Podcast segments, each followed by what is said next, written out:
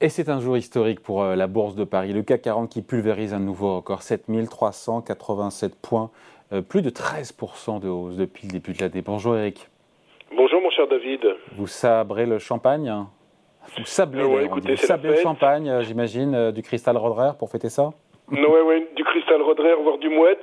Ça faisait un an, un mois et, on, et 16 jours qu'on attendait ça, qu'on attendait donc ce record ce record historique sur, sur le CAC 40. Eric Lewin, rédacteur en chef, je le dis, des publications Zagora. La question qu'on se pose, évidemment, c'est jusqu'où tout ça peut aller.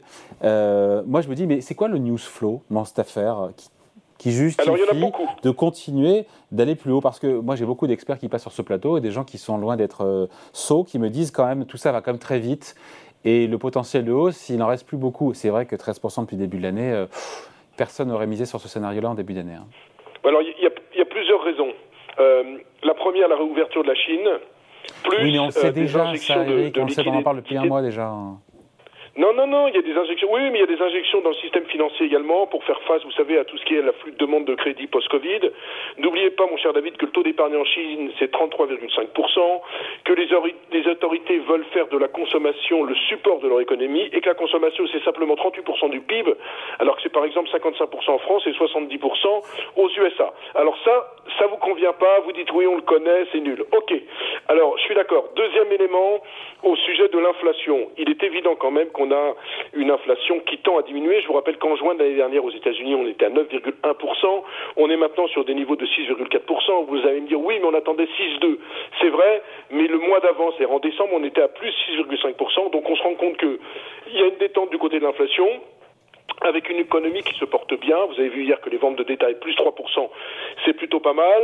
Euh, en Europe, on se rend compte également, vous avez pas mal de voix qui disent que finalement l'inflation est en passe d'être maîtrisée. Il y a eu hier notamment le gouverneur de la Banque d'Espagne qui est membre de la, de la BCE. Et puis sur les taux, on se rend bien compte que ça ne monte plus tellement sur les taux longs. On est à 3,77 sur le 10 ans américain. Quand même, pardon, voir les, marchés, euh, les marchés actions monter et les marchés obligataires aussi, 3,80 sur le 10 ans américain, ça monte quand même. Hein. Non, mais ça monte très peu, David, franchement. Vrai, Attendez, on, était, on était il y a un mois sur le 10 ans, sur le 10 ans américain, on était sur des niveaux de 3,55, on se retrouve sur des niveaux de 3,77. Franchement, c'est pas une forte tension sur les taux.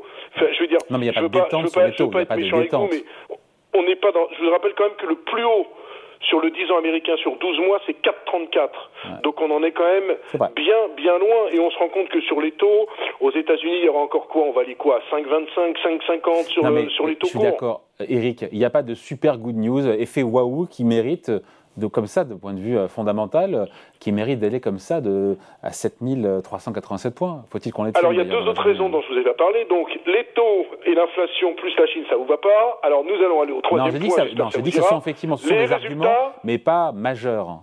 Ok, les résultats des entreprises, très franchement, les publient.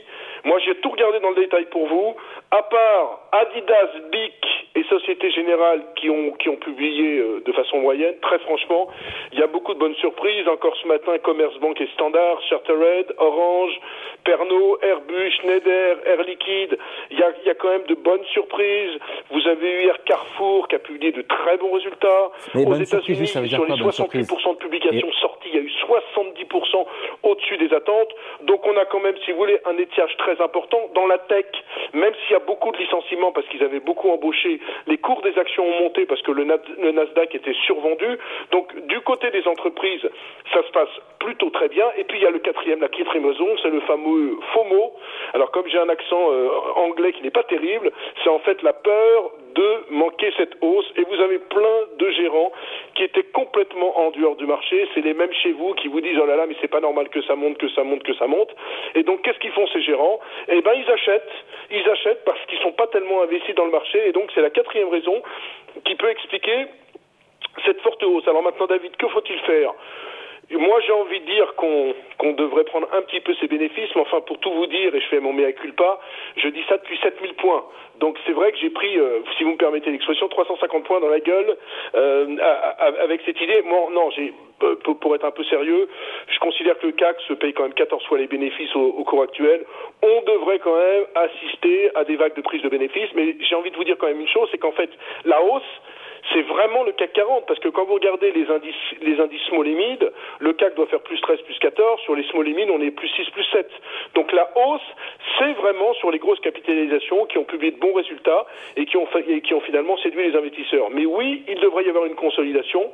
Oui, ça fait énorme, 13% euh, en 6 semaines, mais il reste quand même certains dossiers qui peuvent être intéressants. Je pense à une société comme Carrefour par exemple.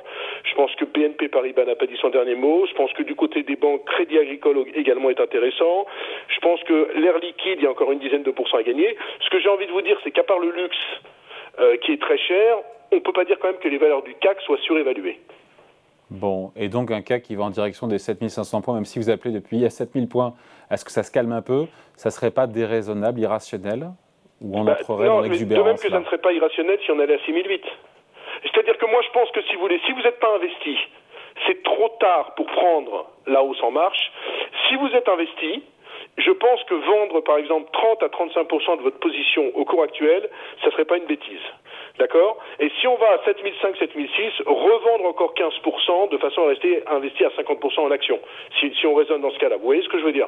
Mais je ne prendrai pas le train de la hausse aujourd'hui parce que c'est vrai que ça commence à faire, ça commence à faire beaucoup et c'est vrai que je rejoins un petit peu, un petit, un petit peu vos, vos, vos, raisonnements initiaux, David. C'est que c'est vrai qu'il n'y a pas tellement quand même, je vous ai donné des quatre raisons, à part les, peut-être les résultats et la peur de manquer la hausse, il n'y a pas de raisons majeures qui font que, parce qu'il reste encore des incertitudes sur les taux, il reste encore des incertitudes sur l'Ukraine-Russie, il reste des incertitudes ou sur ce problème géopolitique. Pour l'instant, on en ricane un peu les ballons entre la Chine et les États-Unis, donc il y a quand même beaucoup d'incertitudes. Donc oui, on a besoin de souffler sur les marchés financiers, j'ai l'impression, euh, en ce moment. Allez, point de vue signé Eric Lewin, rédacteur en chef des publications Agora. Merci Eric. Merci David, salut. Ciao.